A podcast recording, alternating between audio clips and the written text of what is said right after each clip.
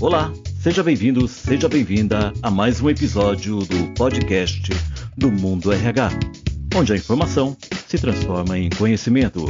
E hoje nós vamos falar sobre novas tecnologias e a estratégia da Microsoft para consolidar novas formas de trabalho. E a minha entrevistada é a Nayana Amorim, gerente de marketing para o trabalho moderno da Microsoft. Nayana Morim, seja bem-vinda ao podcast do Mundo RH e eu lhe pergunto qual a estratégia da Microsoft para lidar com a realidade do trabalho híbrido. Apesar da gente ser uma empresa de tecnologia, a gente já está muito bem estruturado, né, para dois anos atrás, né, que todo mundo teve que, é, quase três anos, né, na verdade, teve que ir para casa, aquela coisa. Então, é, a gente já tinha uma estrutura, mas ao mesmo tempo não era, é, é, não era uma regra, não era um padrão, né? A gente usava muito bem o escritório. E aí a gente desenvolveu uma estratégia de trabalho híbrido que a gente tem três pilares aí, né? A questão das pessoas, então de como você capacitar as pessoas, dar ferramentas, ouvir o que eles precisam e se preocupar, né? Colocar as pessoas em primeiro lugar, o que a gente chama.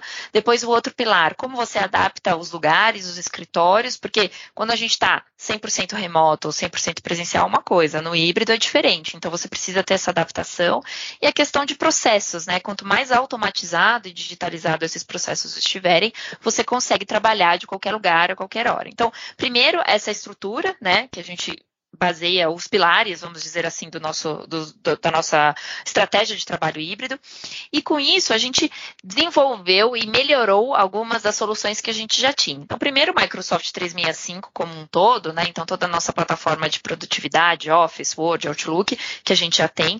A gente já tinha o Teams, né? O Microsoft Teams, é, antes desse período, mas ele tinha por volta de, de 30 milhões de usuários ativos, é, não era tão grande ainda. Hoje em dia, a gente tem dos, mais de 270 milhões de usuários no Microsoft Teams e diversas novas funcionalidades, né? Então, só no, no último ano, a gente incorporou ao Teams é, mais de 450 novas funcionalidades e a, a, ideia é que o Teams, né, ele é mais do que uma plataforma só de, de chat, de videoconferência, ele é uma plataforma de colaboração, um hub de colaboração, em que ele reúne tudo que a pessoa precisa, que o, o funcionário precisa para fazer o trabalho dele. Então, você consegue conectar aplicações de terceiro, é, é, é, aplicações desenvolvidas internamente para a empresa, para que ele faça o trabalho. Então, por exemplo, uh, desde um um CRM, por exemplo, conectado dentro do Teams, até coisas de RH, preciso ver meu olerite, férias, parte de comunicação interna da empresa, né, uma intranet, é, e até o dia a dia do trabalho, né, compartilhamento de arquivos, é, esse tipo de coisa também dentro do Teams. A parte de telefonia também, o Teams, ele é líder no quadrante do Gartner, na parte de comunicação unificada como serviço, então existe a solução de telefonia dentro do Teams também. É, e, e, a ideia é que essa ferramenta cada vez mais atenda a necessidade de cada perfil, então as organizações conseguem também adaptar, ah, aquele é um funcionário de vendas, o outro é um funcionário, de repente, de fábrica, né, um perfil mais fabril, uh, e, e com isso, né, as organizações conseguem customizar para que o Teams, nesse hub, consiga centralizar todas essas, essas esses recursos né, que as pessoas precisam para fazer o seu trabalho. E ao longo da pandemia, a gente viu que é, é, não era suficiente, né? Somente o Teams era interessante, é uma, uma, uma, uma plataforma é, muito robusta e, e, e, né, e, líder de mercado, mas para que a gente tenha um cuidado com os funcionários, para que a gente consiga colocar o funcionário em primeiro lugar, que é essa transição que a gente está vendo do mercado de trabalho hoje em dia, a gente precisava de uma plataforma de experiência do funcionário, né, para que a gente consiga acelerar essa transformação e ter uma nova ferramenta para essa nova era híbrida que a gente está vendo de trabalho. E aí, com isso, a Microsoft criou, em fevereiro de 2021, o Microsoft Viva, que é essa nova né, plataforma de experiência do funcionário, como eu comentei, que tem diversos módulos, mas que ele tem como objetivo né, você conseguir é, é, criar as conexões dessa da, da, sua empresa, que você consiga é, se comunicar com os seus funcionários, que você consiga definir os objetivos e mensurar os objetivos disso, e também a parte de desenvolvimento, que eu falei bastante, né, que foi até uma descoberta, também você conseguir proporcionar para o seu funcionário o desenvolvimento dele é, para a função dele, mas também para o que ele quer atingir é, no futuro. Nayana, a plataforma do Microsoft é bem extensa, ela tem inúmeras ferramentas, mas eu confesso a você que eu, como usuário, eu, eu desconheço, acho que 50% da potencialidade dessas ferramentas. É, esse é o desafio, né, Francisco? A gente tem uma plataforma muito grande, a gente está na maior parte das empresas, e, e, isso é muito comum, né? Não usar todo o potencial que a Microsoft tem. Então, a gente tem investido em algumas campanhas, que é o que a gente fala de fazer mais com menos. Né? A gente está vendo que o mundo, as, as, organizações com tudo isso que está passando, inflação, etc., é, existe uma pressão né, do, dos gastos da empresa, os custos que eles precisam otimizar, e a gente vê diversos clientes que eles têm muitas vezes é, é, mais de seis, sete soluções é, de cloud, de nuvem, para atender nessa questão de produtividade, soluções que muitas vezes não se conectam, é, né, não tem essa uma interação fluida, né, para as pessoas usarem, não é uma coisa fácil, simples, é, e ele tem um custo, né, de manter todos esses contratos ativos. Então, o que a gente tem feito agora, a nossa principal campanha, o, o nosso presidente, né, o CEO tem falado muito, é fazer mais com menos, que é como a gente ajuda, né, então, numa perspectiva de customer success, de mostrar para o cliente tudo que ele tem, como ele pode usar melhor, né? A gente dando, dando treinamento através dos nossos parceiros, a gente tem um, um dos maiores ecossistemas de parceiros né, no mercado de tecnologia, então ajudar os nossos clientes a se capacitarem, a usar todos os benefícios para eles verem todo o valor do que eles têm, né? Não adianta só contratar e ele não vê valor naquilo tudo. Então, é, é, essa estratégia né, de fazer mais com menos é mostrar para o cliente o que ele está consumindo dos competidores, o que um, as nossas soluções podem entregar né, ele já tem grande parte disso, é, e, e, e, os benefícios que ele vai ter em centralizar isso na Microsoft, nessa parte de integração, como, como eu com, com, comentei, e até a gestão de tudo isso, né? Imagina também ó, a pessoa que está na área de tecnologia fazendo a gestão de toda essa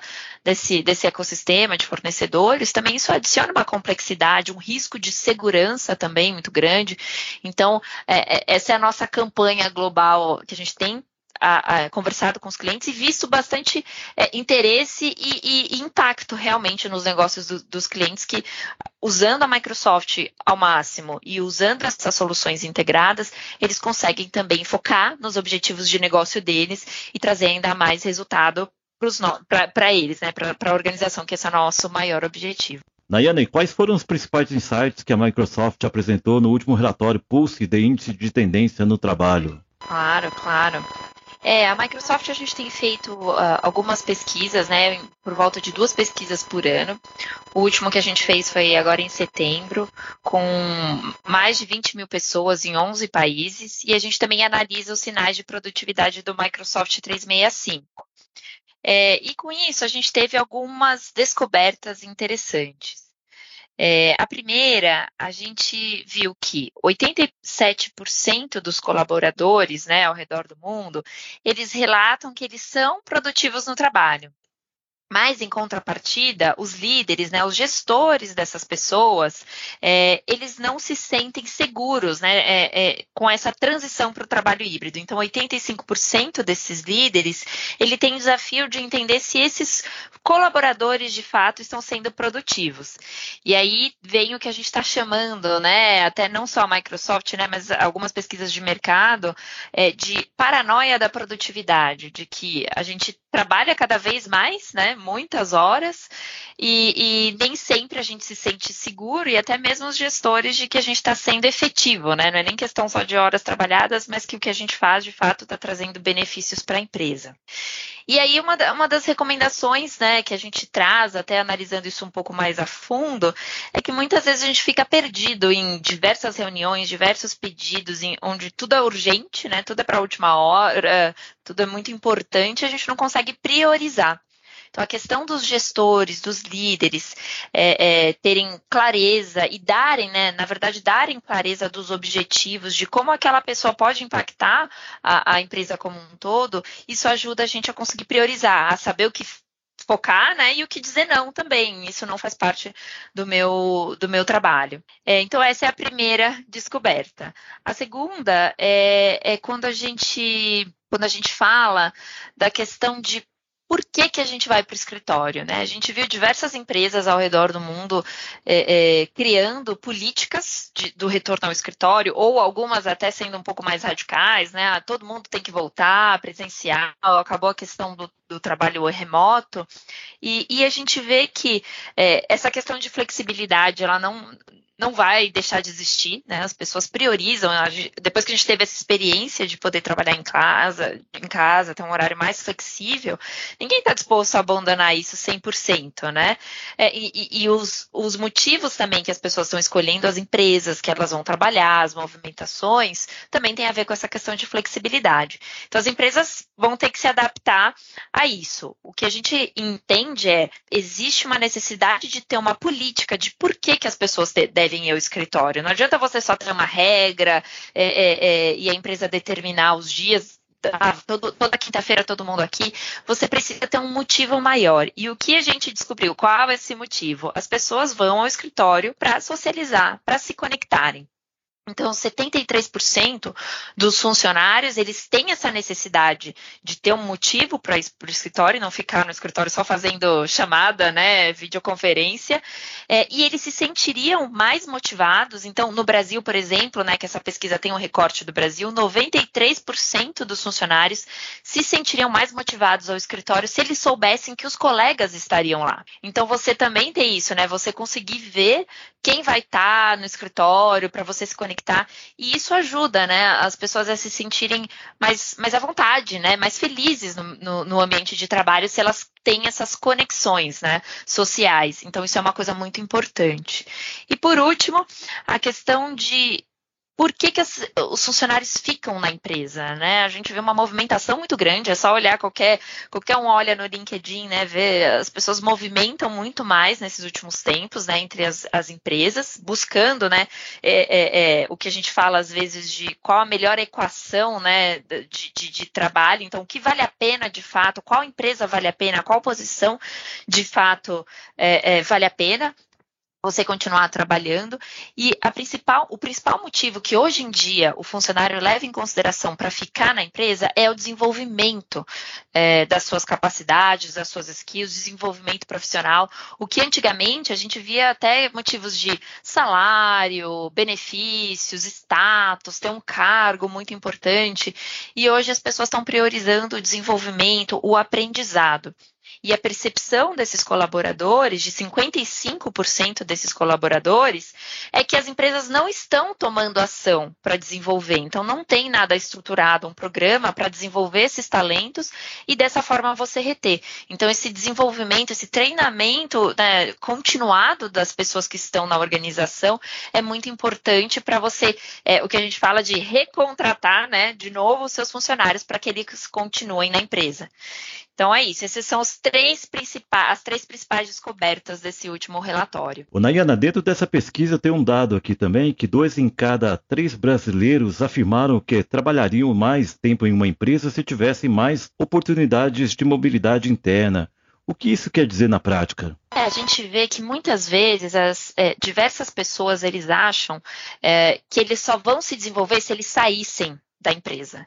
Então, isso é uma das, dos dados que saíram, né? De que é, é, mais de 60% das pessoas acreditam é, é, na verdade, 55% das pessoas acreditam que elas só vão se desenvolver se, se, e, e, crescer profissionalmente se elas mudarem de empresa. E a gente vê isso acontecendo, né? Muitas pessoas fazendo essa mudança. Agora, se a gente conseguir desenvolver esses talentos e criar essas conexões dentro da empresa, porque muitas vezes, até meu exemplo aqui dentro da, da Microsoft, né? Eu mudei, eu comecei em finanças, depois eu fui para vendas, agora estou em marketing. E, e, e eu aprendi muitas coisas novas, mas um pouco dessa movimentação que eu fui fazendo entre as áreas foi, primeiro, as pessoas com quem eu me conectei, de conhecer pessoas diferentes áreas, e aí você acaba sabendo né, o que está acontecendo na área, o que, que, tem de novidade, quem está movendo, é, mas também o investimento da empresa em, em, me ajudar no meu desenvolvimento, né, nas minhas capacidades que eu preciso para o meu próximo passo. Então não adianta é, é, você, né, a pessoa está naquela posição, se você não investir, ela vai ficar para sempre naquela posição e muitas vezes ela não vai ter é, é, nem o que precisa para executar a sua função muito bem. Então, essa questão de, de, você capacitar as pessoas é o que permite que ela consiga se movimentar dentro da empresa e, e demonstrar para aquele funcionário que existe sim a, a, oportunidade de ele crescer, se desenvolver dentro da própria empresa. Ele não precisa mudar, né? A maioria das empresas tem diversas áreas que ele pode aprender e crescer também. O Nayana, foi anunciado recentemente, até nós publicamos a, no portal do Mundo RH, que até 2025 a Microsoft ajudará a treinar, a treinar e certificar 10 milhões de pessoas globalmente com as habilidades para os empregos com maior demanda. É, poderia nos falar mais sobre essa iniciativa? Sim, aqui no Brasil a gente tem um, um, programa que a gente chama Microsoft Mais Brasil. E ele é um plano, acredito que cada país né, tem a sua versão desse plano, dependendo do que as, as questões de cada país, né, que ficam mais evidentes. E, e a gente viu um potencial né, de ampliar essa parceria. A Microsoft está no Brasil há 34 anos, se eu não me engano, e, e a gente tem essa essa responsabilidade, né, de ajudar a, a, a comunidade como um todo, e, claro, focar em tecnologia, ajudar as pessoas a se capacitarem em tecnologia, que a gente vê que é um mercado que está crescendo muito, é, e tem um desafio também das empresas, né, de ocupar esses espaços, de ocupar essas posições. Então, a questão de capacidade de educação e capacitação profissional também ajuda nessa parte de, empre de emprego dentro do país, né. Então, a gente tem alguns projetos dentro disso. Então, por exemplo, tem um, um projeto que se chama Caminho Digital Escola do Trabalhador 4.0, que é uma plataforma de ensino remoto que faz parte do Ministério da, do Trabalho e, e Previdência e tem cursos da Microsoft por meio da, da ferramenta Microsoft Community. E está disponível para todos, todos os brasileiros que quiserem acessar, né? E tem capacidade de atender até 5, 5 milhões e meio de candidatos até 2023. Então tem instrutor, tem diversos recursos, né? É, associados a isso. E, e, tem diversos outros programas também de educação que a gente tem desse Global Skills que você mencionou, por exemplo, que é através do LinkedIn, então treinamentos online através do LinkedIn, mas também alguns com essas parcerias que a gente tem com a XP, por exemplo, com o Sistema Nacional de Emprego, é, é, diversos outros treinamentos, o Microsoft Conecta Mais, que é um treinamento que a gente faz né, diretamente com essas pessoas, a gente fez algumas sessões para 80 mil pessoas, é, então tem diversos recursos, mas também tem novas tecnologias que a Microsoft está trazendo, então é, com o objetivo de habilitar a economia digital, né? Então, que novas organizações surjam, novas soluções, novos produtos. Então, a Microsoft tem, por exemplo, expansão de data center no Brasil, que isso é um grande investimento da empresa, diversas coisas que a gente tem feito para reforçar essa parceria. E, claro, sempre pensando no crescimento sustentável, né? E, e esse impacto social. Então, por exemplo,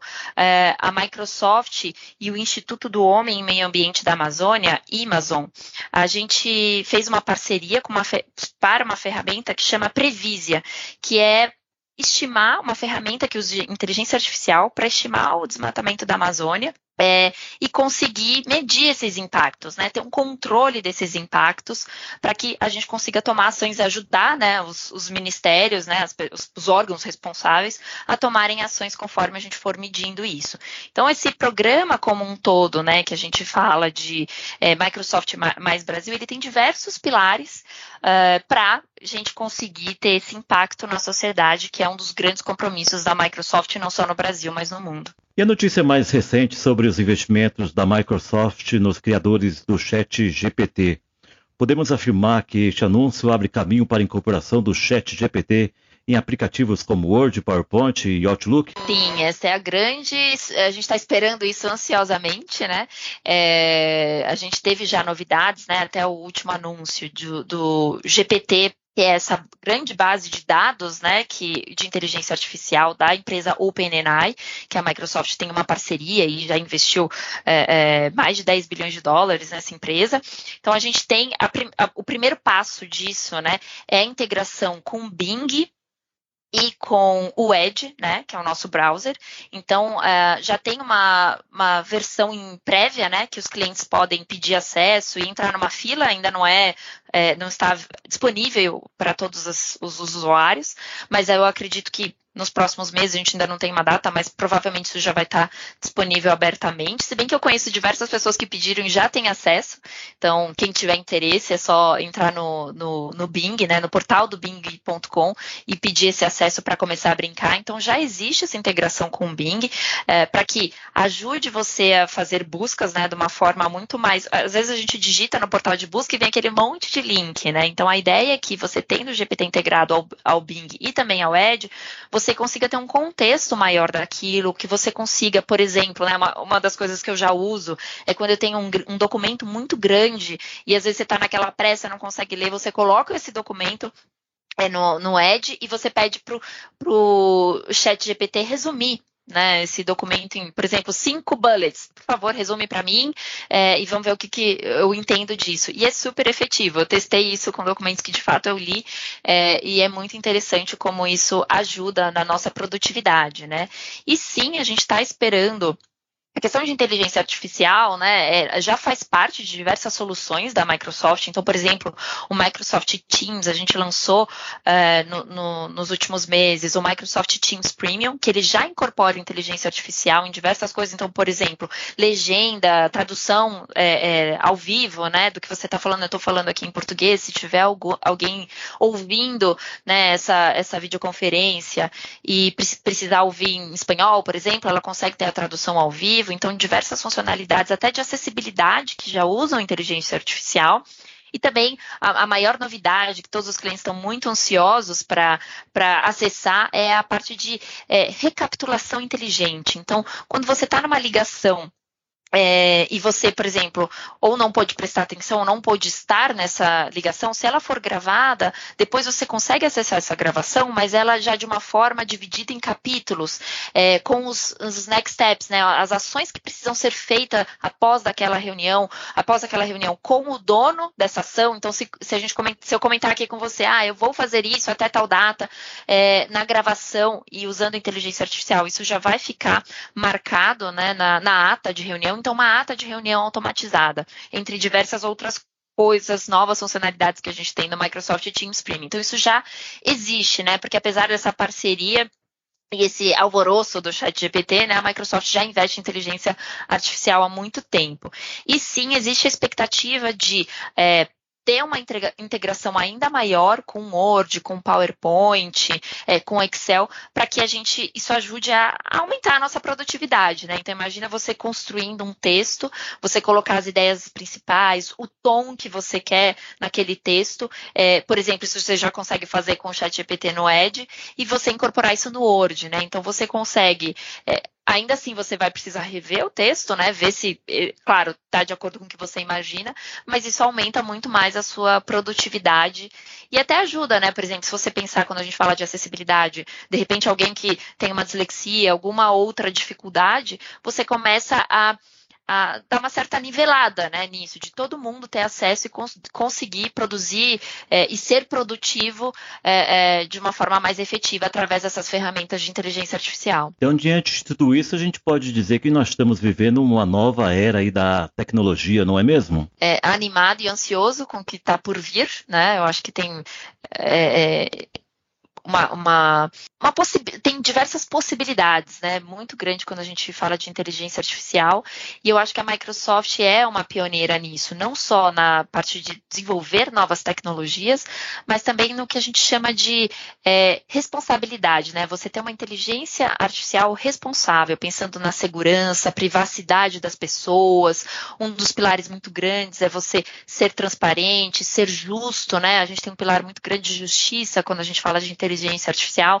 Então, a Microsoft ela é muito preocupada com isso e eu acho que não só ela está puxando o mercado para desenvolver essas novas tecnologias, mas também essas discussões éticas que a gente vai precisar ter quando a gente fala de inteligência artificial. O que nós, atuais e futuros usuários dos produtos da Microsoft, podemos esperar em termos de novidades que vão mudar a nossa experiência no cotidiano e no trabalho. Eu sei que você já deu alguns spoilers aí, mas tem alguma outra novidade? Eu acho que essa questão de você ter essa assistência, né? O que a gente tem falado de você ter um acesso assistido. Então, por exemplo, como você disse, né? A gente não usa é, é, tudo todo o potencial da solução, né? Eu acredito que, e aí muito a minha opinião, né? Eu acredito que com inteligência artificial a gente vai conseguir usar muito mais, porque é através de uma linguagem humana, então você não precisa acessar, porque o, conteúdo já existe, né? De você buscar treinamento, informação de como usar, como usar melhor, mas de uma forma muito simples, direta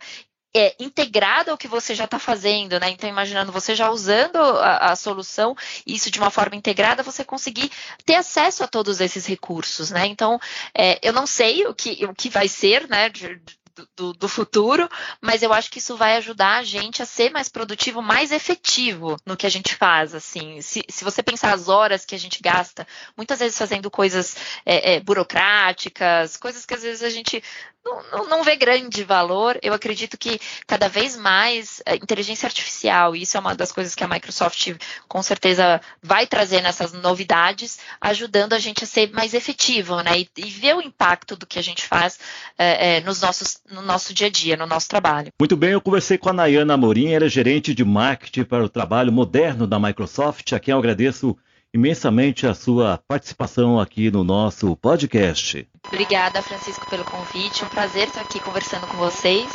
E quem quiser saber mais, quiser conversar mais a fundo sobre algum tema, entre em contato comigo no LinkedIn que a gente bate um papo. Obrigada. É isso aí. Esse foi mais um episódio do podcast do Mundo RH. Espero que vocês tenham gostado e até a próxima.